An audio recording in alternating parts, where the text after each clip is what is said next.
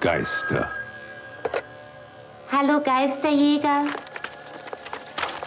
Sie sind echt. Sie haben? Sie sind bösartig. Sie haben wirklich? Und sie sind hier.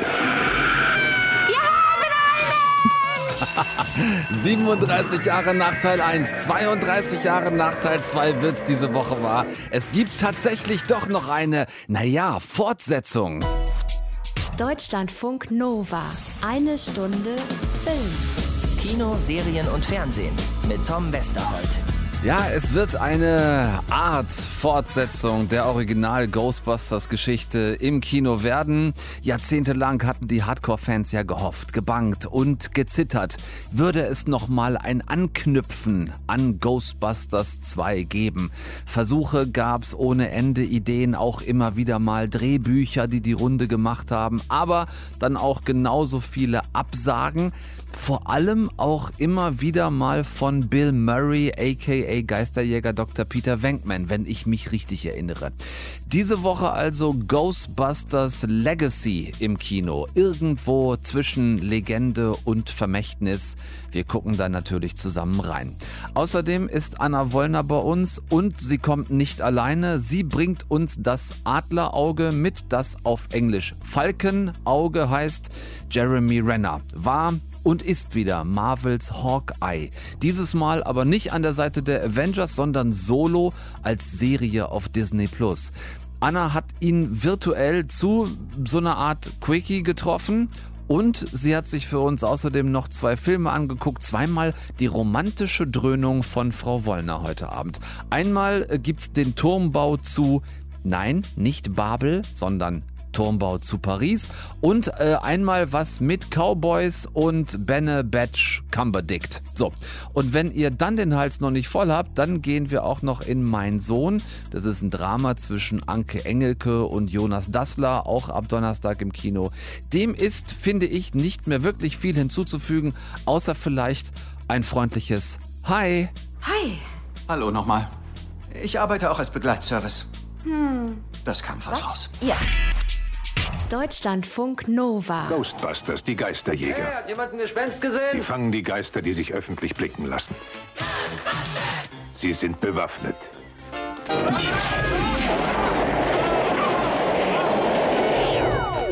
Sie sind gefährlich. Versuch dir mal vorzustellen, dass alles lebend auf der Stelle aufhört und dass jedes Molekül in deinem Körper mit Lichtgeschwindigkeit explodiert. Was meinst du mit schlecht? Okay, das war ein wichtiger Sicherheitstipp. Danke, Igor. Sie sind Profis. Ich bin der Vorstandsvorsitzende der größten paranormalen Beseitigungsfirma in Amerika. So hat sich das damals angehört. Ich kann es doch nicht ändern. 1984 war das, vor 37 Jahren, im Original-Trailer, dem deutschen Trailer zu Ghostbusters. Jetzt sind wir in Jahren 32 Schritte weiter, 32 Schritte nach Ghostbusters 2. Also so lange hatten wir die Originalcrew nicht mehr im Kino und äh, ja, diesen, sagen wir mal, zumindest ungerechtfertigten Kassenflop der Female Ghostbusters lassen wir in dieser ganzen Diskussion heute Abend mal äh, außen vor.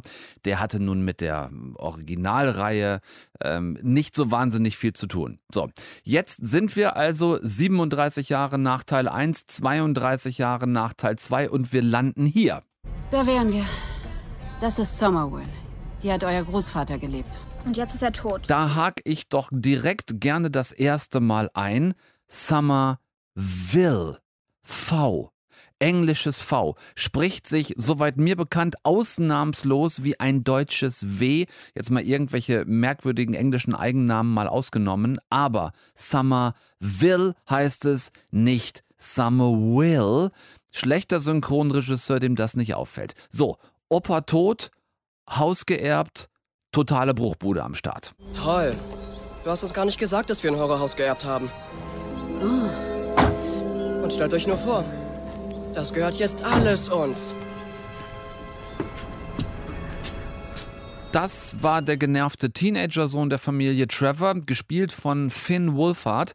Den kennt ihr aus äh, Stranger Things zum Beispiel und aus der Neuauflage von Stephen Kings S. So, Trevor hat noch eine jüngere Schwester, Phoebe, die ist so ein totaler Technik-Nerd im Alter von, keine Ahnung, 10, 11, 12 Jahren vielleicht, ist auch egal. Ähm, und dann halt äh, gibt es noch deren Mutter, Kelly, und alle heißen mit Nachnamen, Achtung, Spengler. Ja, sie haben das Haus von ihrem verrückten Vater slash Opa Egan Spengler geerbt, dem ehemals hellsten Kopf der Ghostbusters. Ab hier raff ich das Ganze ein bisschen zusammen. Diese äh, Nerd-Enkelin von Egan Spengler, die zufällig auch so eine Brille trägt, die genau aussieht wie die vom Opa früher in diesen beiden Filmen von 1984 und 89. Äh, die Nerd-Enkelin Phoebe lernt in der neuen Schule, auf die sie dann geht, ähm, passenderweise einen gleichaltrigen Nerd-Jungen kennen, der einen Podcast hat zum Thema Geister.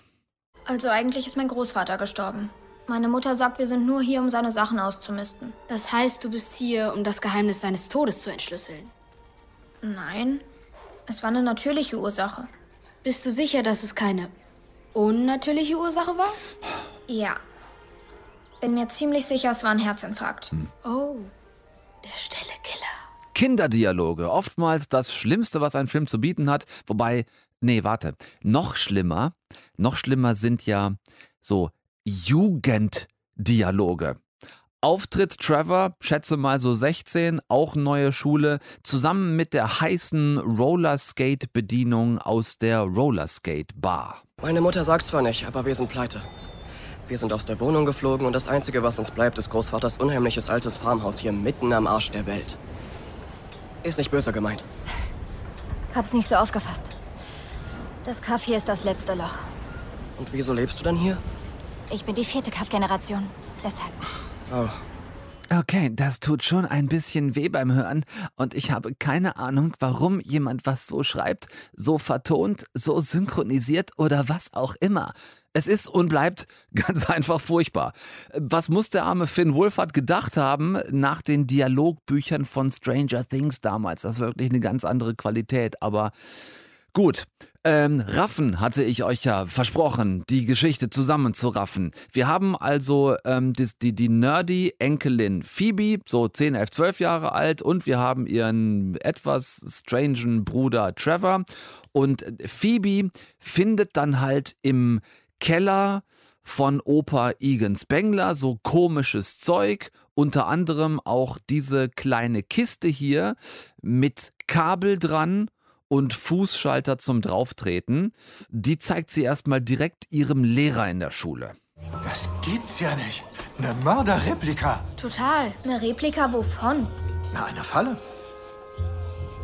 Einer Geisterfalle. Nein, eben keine Replika, sondern Opa Egan Spenglers echte alte Geisterfalle. Und wenn man da drauf tritt, dann kommt natürlich der Geist da raus, der da drin gefangen war die ganze Zeit. Der fliegt dann durch die ganze Stadt Summerville, Summerville, durch die ganze Stadt Summerville und richtet da totales Chaos an. Und plötzlich, plötzlich hat Trevor das alte, rostige, komisch aussehende Auto von Opa Egan flott gemacht, ganz alleine. Der kann plötzlich Autos reparieren.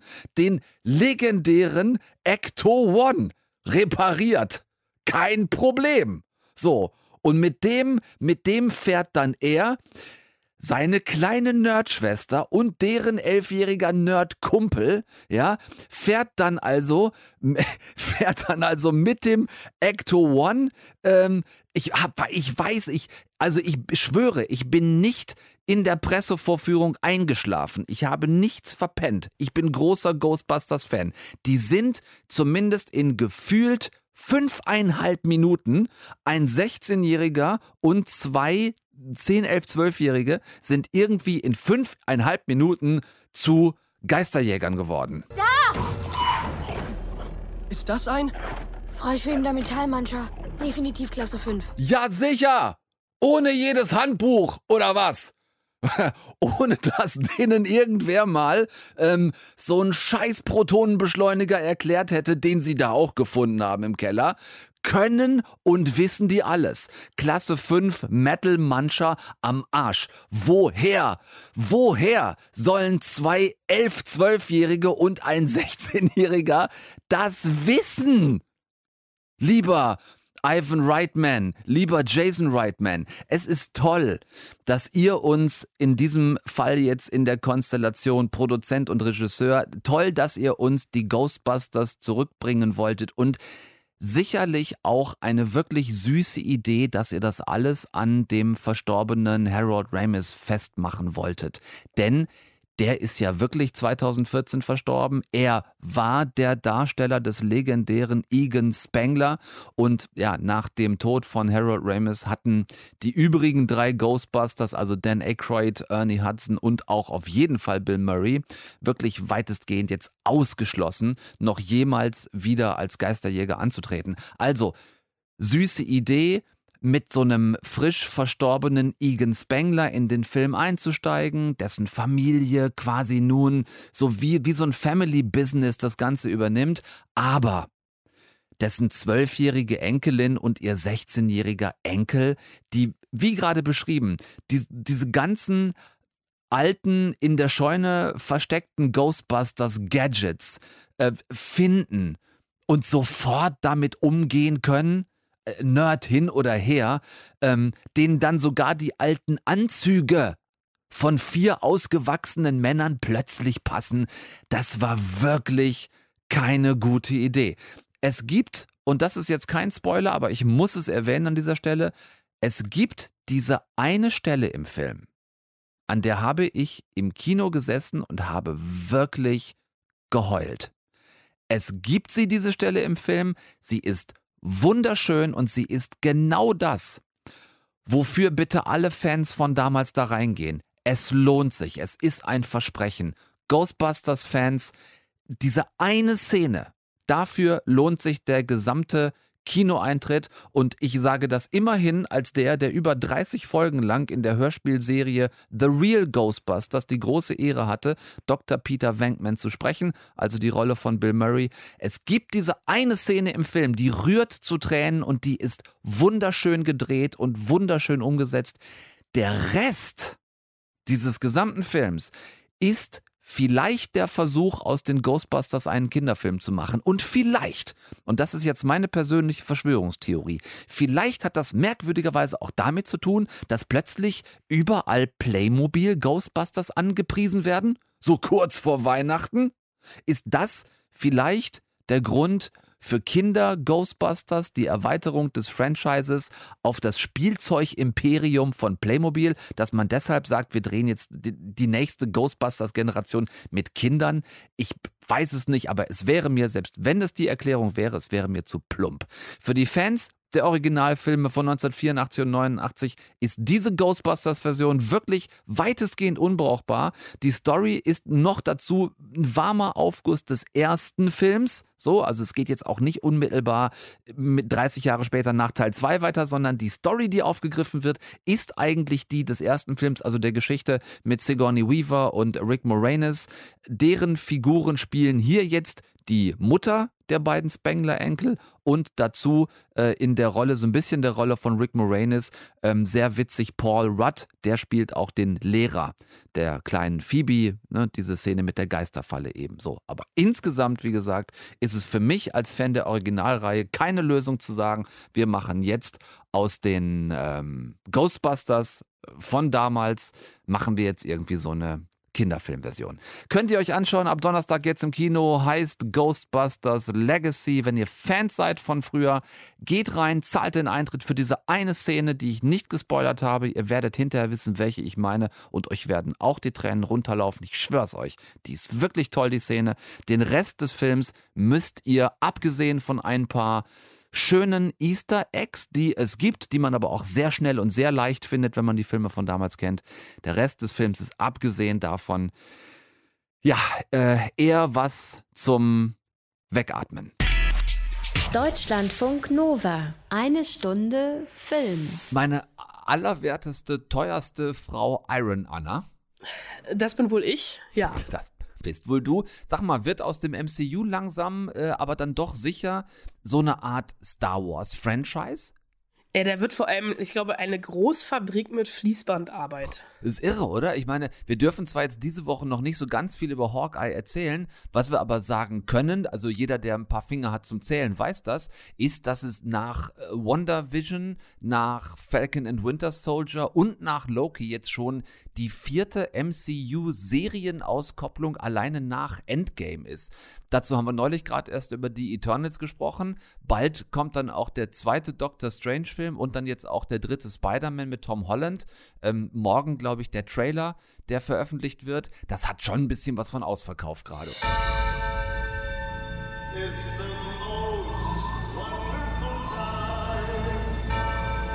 Mit diesem Anzug habe ich mir eine Menge Feinde gemacht.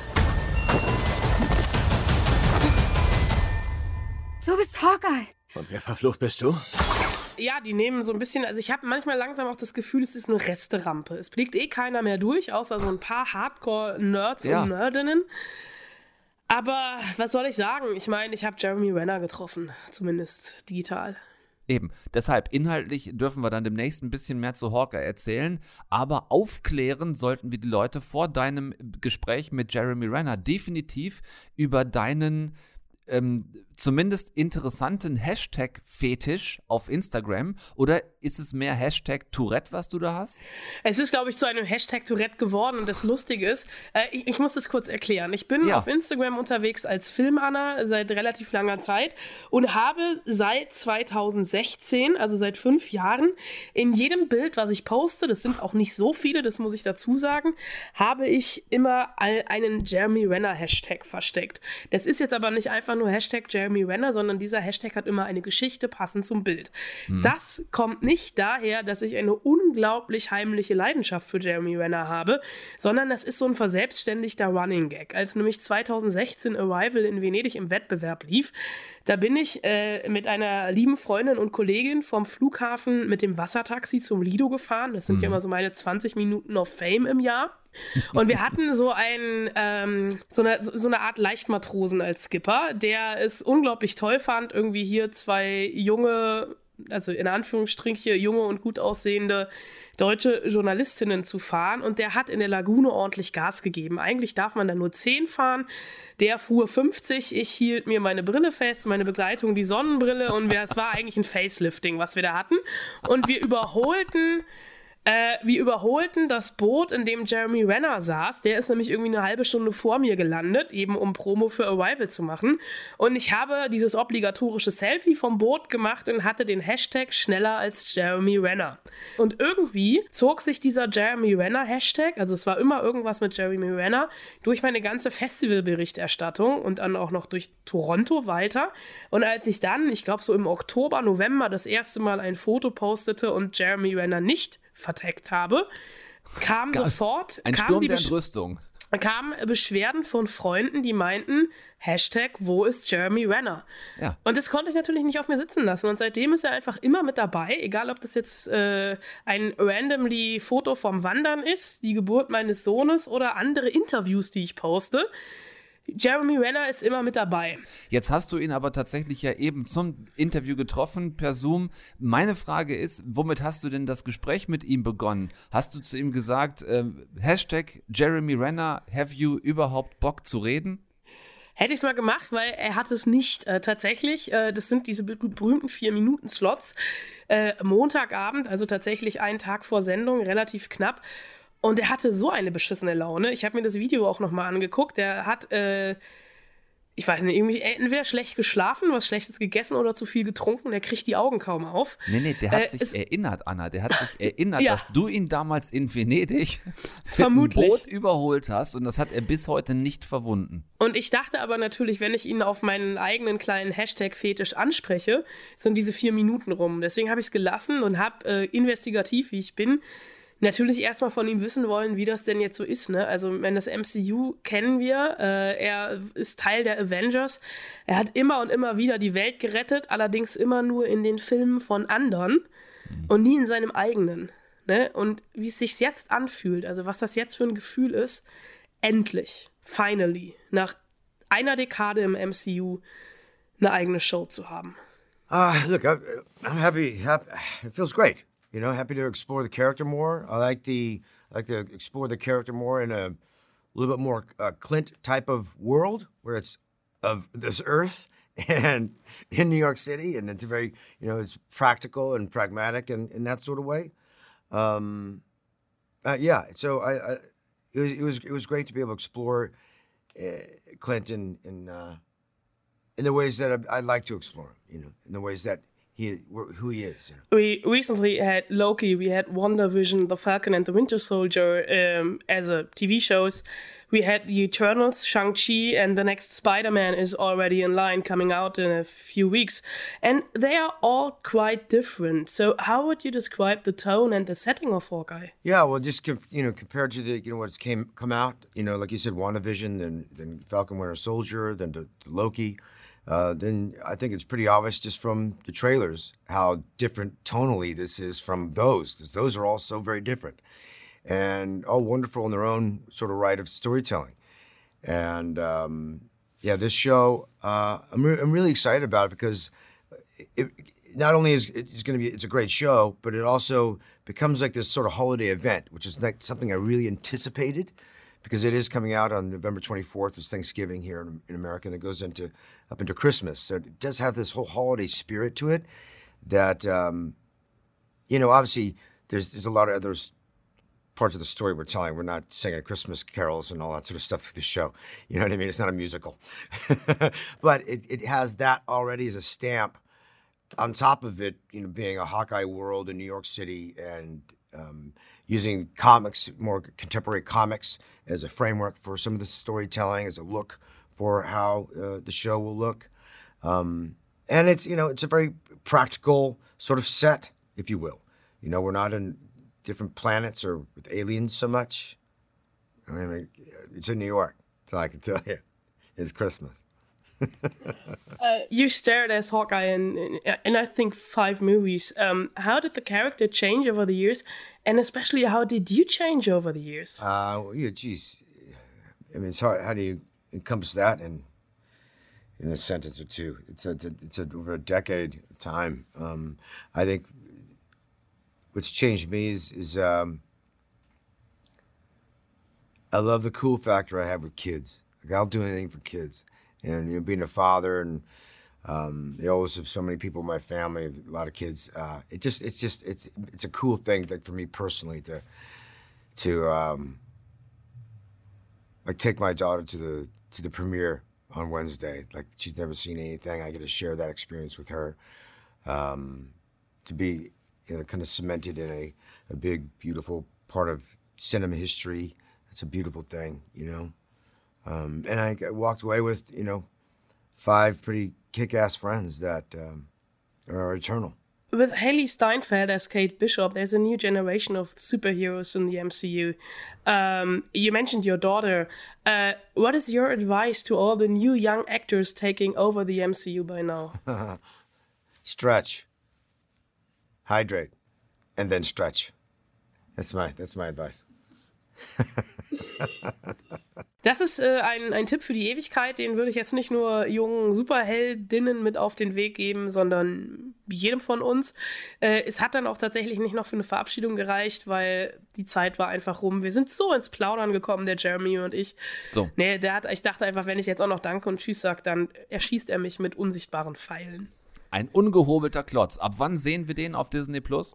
Ab dem 24. November, das ist Mittwoch in einer Woche äh, kommen die ersten zwei Folgen und dann äh, wöchentlich, äh, ich glaube wahrscheinlich bis Weihnachten. Hawkeye. Die vierte Serienauskopplung des MCU nach Endgame könnt ihr dann reingucken, wenn ihr da Bock drauf habt. Deutschlandfunk Nova. Eine Stunde Film. Ich hoffe, meine liebe Anna, du hast dich vom Hawkeye Jeremy Renner Schock erholt? Also selbstverständlich. Ich, sowas prallt ja, perlt ja an mir ab wie. Perlt, so, perlt, so wie, soll es sein. Wie Champagner. Perlt, wie Champagner an der Lotus Anna sozusagen. Ähm, ich finde, wir sollten, wir sollten einfach mal umschwenken und komplett auf Romantik setzen. Ja, unbedingt. Ich habe ich hab Kerzen an. Ich weiß nicht, wie es bei Hm. dir ist. Ja, ich jetzt gleich auch. Schmusedecke. So, Sch- Schmusedecke, Kerzen hier im äh, Deutschlandfunk Nova Studio. Genau die richtige Stimmung für uns beide an so einem muckeligen, kuscheligen, voradventlichen Dienstagabend. Du hast dir gedacht, in all deiner romantischen Vorweihnachtsfreude bringst du mal zwei Filme mit, in denen es im weitesten Sinne um die Liebe geht. Eiffel, also, also der Turm in Love, aber man sagt I fell in love und das ist ein ganz merkwürdiges Wortspiel, über das wir vielleicht gleich noch reden können. Nur damit ihr wisst, wo, wie der Hase hier läuft. Also I fell in love, aber nicht alles Englisch im Sinne von ich fiel, sondern I fell wie der Turm geschrieben. Herrgott, das ist wirklich kompliziert. Und The Power of Dog. Zwei Filme, die nicht weiter erstmal voneinander entfernt sein könnten. Also einmal Schmonzette in Paris, rund ums äh, gleichnamige rostige Eisengestänge und einmal Western, einen ganzen großen Teich weit entfernt davon. Lass uns mit den Pferden anfangen oder auch meinetwegen mit den Hunden. The Power of Dog, das ist der neue Film von Jane Campion. Der lief in Venedig im Wettbewerb, ähm, jetzt in ausgewählten Kinos und danach dann halt auf Netflix. Mit Starbesetzung, nämlich äh, Burkle Snatch Dinklesquatch zusammen mit Kirsten Dunst. Die beiden. Ja, die beiden und noch ein paar andere, äh, denn äh, The Power of Dog ist ein archaischer, wirklich bildgewaltiger Western über ein ungleiches Brüderpaar mit homoerotischen Untertönen. Ein paar schreiben oder sagen jetzt, oh, das ist das neue Brokeback Mountain, was erstmal Quatsch ist. Es ist nämlich ein Film voller roher und subtiler Gewalt. Es hat die Parallele zu Brokeback Mountain. Ja, es basiert auch auf einem Roman. Es spielt in Montana, allerdings im Jahr 1925, großteils auf einer Farm und die wird geführt von den beiden Brüdern Phil und George. Und Phil, ähm, der von Cumberbatch gespielt wird, ist wirklich so das Kaliber rauer Typ. Der badet nie. Einmal sehen wir ihn im Film in einem Fluss. Äh, Da ist er auch, Achtung für alle Cumberbitches, nackt. Oh. Er raucht, oh ja, oh, von vorne, oh. Oh. Ähm, er raucht ständig, ist am liebsten bei den Pferden und er hat ein gebrochenes Herz. Und George, sein Bruder, der ist auf jeden Fall zivilisierter, der hat, hat, hat nämlich immer edlen Zwirn an, der fährt auch Auto und der repräsentiert nach außen hin diese Farm und verliebt sich unterwegs auf einem der äh, von beiden tatsächlich äh, gemachten Ausflüge in die Witwe Rose die eigentlich ja ein, ein Restaurant in irgendeiner Saloonstadt betreibt und ähm, bringt die, heiratet die heimlich und bringt sie mit. Und äh, sie ist nicht allein, sie hat auch ihren äh, ja schon recht erwachsenen Sohn dabei aus erster Ehe und die kommen auf diese Ranch. Und ab da verschieben sich die Dynamiken und die Machtverhältnisse. Denn nicht nur Rose wird von Phil schikaniert, sondern auch Peter, ihr Sohn, der sehr dünn ist, sehr hochgewachsen, ganz zart, der ist Künstler, der zeichnet immer ganz filigrane Kunstwerke und passt so gar nicht in dieses raue Westernleben, ja, bis Phil auf einmal äh, sich seiner annimmt. So, und an der Stelle kommt dann doch irgendwie der Geist vom alten Brechrückenberg ins Spiel. Äh, jein, also Benedict Cumberbatch als Film, äh, als Phil, das erzählt Jane Campion ähm, ausschließlich über Bilder und ganz wenig über Dialoge. Der hat eben dieses gebrochene Herz und trauert seinem eigenen Mentor nach, einer Legende auf der Ranch und nimmt sich deswegen Peter an. Aber es ist jetzt nie so, also das, dieses, was, was äh, Brokeback Mountain ja ausgemacht hat, also diese, diese, ähm, heimliche Liebe der beiden Cowboys auf dem Berg, sondern es ist tatsächlich eher so das Campion, das Genre des Westerns dekonstruiert, aber auch dieses archetypische Männerbild. Also Cumberbatch ist wirklich so gut wie lange nicht mehr und für mich eigentlich keine Neuentdeckung, weil wir ihn schon kennen, ist äh, Cody Smith McPhee als Peter und es ist wirklich, der ist zum Niederknien und der Film hat ganz tolle Bilder, ist sehr, sehr reduziert, sehr, sehr grob, sehr, sehr rau, aber trotzdem auch in im Kern sehr, sehr zärtlich und deswegen von mir eine absolute Cook-Empfehlung. Für jetzt ab Freitag auf Netflix. Gute Frage, nächste Frage. Auf alle Fälle ist er ab Donnerstag in ausgewählten Kinos zu sehen und ist natürlich ein Film, der allein aufgrund der Anzahl von Pferden und der Weite die große Leinwand braucht. Also gucken wir im Kino und dann vielleicht später nochmal irgendwann auf Netflix. Dann aber jetzt nach so viel Pferdecontent äh, dringend ein bisschen mehr äh, Romantik im Herzschmerz. Szenenwechsel vom Wilden Westen in die Stadt der Liebe ab nach Paris. Da steht für alle nicht zu übersehen eben der Eiffelturm. So, und wir lernen jetzt in Eiffel in Love, beziehungsweise Eiffel in Love, wenn man es vorne französisch ausspricht, lernen wir wie, wann und warum der Turm dahin kam. Also so ein bisschen. Und es ist so ein bisschen auch Geschichtsverfälschung auf rosarote Art. Denn der Bau des Eiffelturms ist natürlich französisch. Schüler wissen das, äh, für die Weltausstellung 1889 geplant worden. Und zwar von niemand Geringerem als, deswegen heißt er so, dem Ingenieur Gustave Eiffel. Der hat nämlich bei einem Essen mit Ministern angeblich die perfekte Idee gehabt und sich da sehr, sehr weit aus dem Fenster gelehnt. Ein Turm. 300 Meter. Aus Metall? Vollständig aus Metall. Aber ich habe eine Bedingung. Er muss mitten in Paris stehen, damit ihn alle sehen und genießen können. Die Bourgeoisie wie die Arbeiter. Die vermögenden Familien und die einfachen Leute. Alle kommen zusammen. Keine Klassenunterschiede. Ja, so oder so ähnlich soll sich im Jahr 1886, also drei Jahre vor der Weltausstellung und ein paar Monate vor Baubeginn des Eiffelturms, zugetragen haben. Das behauptet zumindest der Spielfilm von äh, Martin Bourboulon, denn der dichtet Eiffel dabei eine Affäre an, beziehungsweise das zweite Aufflammen einer Affäre. Einmal sehen wir die Affäre und die ist tatsächlich historisch verbürgt. Äh, in jungen Jahren, da war er 28 und da hat er sich verliebt in die zehn Jahre jüngere Adrienne. Äh, allerdings äh, haben ihre Eltern Widerspruch gegen diese Beziehung eingelegt und sie ist im Sande verlaufen. Und der Film lässt die beiden sich jetzt wiedersehen und Eiffel eben die Eingebung für das monumentale Bauwerk ja, vor lauter Liebe haben. Entschuldige, ich war ganz kurz weggenickt. Das, Ja, lag, jetzt aber, okay. das, das lag jetzt aber nicht an dir, sondern eher am Film. Also so richtig überzeugt hat der mich bisher jetzt ehrlich gesagt nicht. Ja, ich bin, also das ist wirklich so volle Kitsch-Dröhnung, Ladung. Ne? Also Gustave Eiffel und Adrienne, äh, gespielt von Romain Dury und Emma Mackey, äh, sind für ihre Zeit zwei tatsächlich sehr moderne Figuren. Also sie, die sich vom erdrückenden Elternhaus lossagt, er springt auch gerne mal selbst ins Wasser, um einen ertrinkenden Arbeiter zu retten. Er hält nichts von der Klassengesellschaft und ist um die Sicherheit seiner Arbeiter bemüht. Und der Film konzentriert sich aber ähm, ja nicht nur auf diese sehr kitschig anmutende Liebesgeschichte der beiden, sondern auch auf den komplizierten Bau des Turms. Und ähm, ja, es ist einfach sehr verdichtet, sehr dramatisiert und vor allem romantisiert, diese Entstehung des französischen Wahrzeichens. Und nur weil ich hören will, wie du jetzt lachst, nehme ich einen kleinen Spoiler vorweg. Ja. Ich sage jetzt nochmal, der Vorname der Frau, in die er unsterblich verliebt ist, die natürlich auch in ein, mit einem anderen Mann zusammen ist. Er ist mittlerweile äh, Witwer, hat mehrere Kinder, ja. Ihr Vorname ist Adrienne.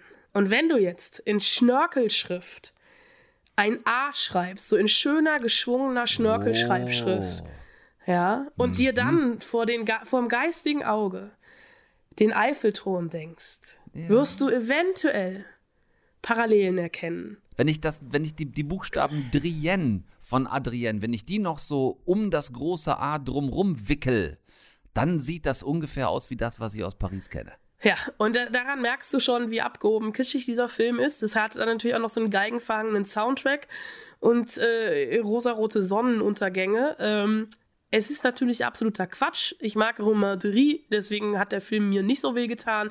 Aber ganz ehrlich, das ist wirklich was für Fans von großen Schmonzetten aus Frankreich. Also entweder das oder halt einfach nochmal Stolz und Vorurteil, äh, Sinn und Sinnlichkeit oder äh, tatsächlich und Liebe irgendwo streamen. Wie ihr das löst für euch, das äh, überlassen wir natürlich ganz euch. Ich hätte es nicht schöner zusammenfassen können. Deutschlandfunk Nova. Eine Stunde Film.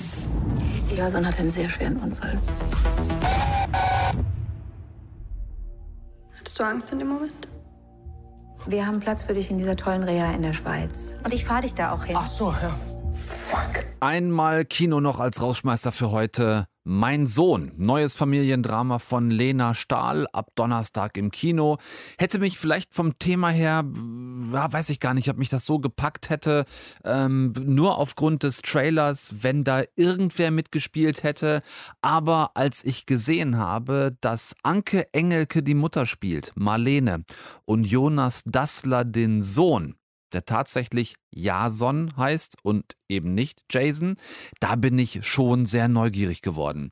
Jason war auf einem guten Weg, Profi-Skater zu werden, ist geschätzt vielleicht so 19, 20, äh, Manager, Sponsor, alles in der Mache und dann kommt er ziemlich voll morgens von einer Party, hängt sich an einen Bully mit seinem Skateboard, lässt sich so ziehen, noch so ein Stück mit Kopfhörern auf und als der Bully plötzlich abbiegt, kracht er frontal in ein entgegenkommendes Auto. Hat Glück überhaupt zu überleben, liegt zwar im Koma, wacht dann aber wieder auf und sein Körper heilt auch langsam wieder, aber mit der Profiskater-Karriere wird es halt ab jetzt sehr eng. Deshalb soll Jason in diese ultra super moderne Mega-Reha-Klinik in die Schweiz und organisiert hat das alles, alles, alles, alles, alles, alles Mami. Nicht etwa, weil Jason so ein unselbstständiges Muttersöhnchen ist, sondern weil es einen Grund zu geben scheint, dass Marlene selbst bei ihrem erwachsenen Sohn immer noch so krass rumhelikoptert wie bei einem Dreijährigen. Oder, habe ich neulich neu gelernt, Rasenmäht. Rasenmäher-Eltern sind die Nachfolger der Helikoptereltern. Das sind die, die permanent versuchen, ihren Kindern alle Probleme aus dem Weg zu mähen, die vor denen aus dem Boden sprießen, so noch bevor man drüber stolpern kann. Rasenmäher-Eltern. Also es gibt einen Grund für dieses sehr strange Mutter-Sohn-Verhältnis und das könnt ihr ab Donnerstag versuchen, im Kino rauszukriegen. Es sind tolle Bilder, die Regisseurin Lena Stahl da gedreht hat. Ähm, ganz intim wirklich dieser Roadtrip in die Schweiz. Und Anke Engelke und Jonas Dassler sind wirklich ganz toll zusammen. Der Vorwurf, den ich Lena Stahl machen muss, ist, ihr ahnt es vielleicht, das Drehbuch, das sie eben auch selbst geschrieben hat, das reicht nicht, fand ich. Es tut mir leid. Es kann durchaus Spannung aufbauen, ich verstehe das wenn man nicht gleich am Anfang preisgibt, was dieses strange Ding zwischen Mama und Sohnemann ist, dass man das erstmal zurückhält, um das am Ende in so einem Knalleffekt vielleicht auflösen zu können. Aber irgendwann muss es dann halt auch raus. Das macht Lena Stahl eben nicht. Es gibt vage Andeutungen, dabei bleibt es dann aber auch und damit für uns einfach zu viel Interpretationsspielraum und das macht, fand ich, wie gesagt, am Ende einfach sehr unzufrieden, wenn man so aus dem Film rausgeht. Es ist ein Vabon-Spiel, zwei tolle SchauspielerInnen auf der einen Seite, denen man hier bei der Arbeit zugucken kann. Äh, dabei bekommt ihr viel emotionale Schieflage serviert, aber eben auf der anderen Seite nicht wirklich viel Story und nicht viel Background. Überlegt's euch, Alternativen gab's ja genug. Ja, gab's, denn das war's für heute. Bleibt äh, schön artig und schön fromm, bis ich Dienstag wiederkomme. Gesund bitte auch, macht keinen Quatsch und guckt nix, was wir nicht auch gucken würden. Tom Westerholt raus. Danke für die Ohren. Tschüss zusammen. Deutschlandfunk Nova. Eine Stunde Film. Jeden Dienstag um 20 Uhr.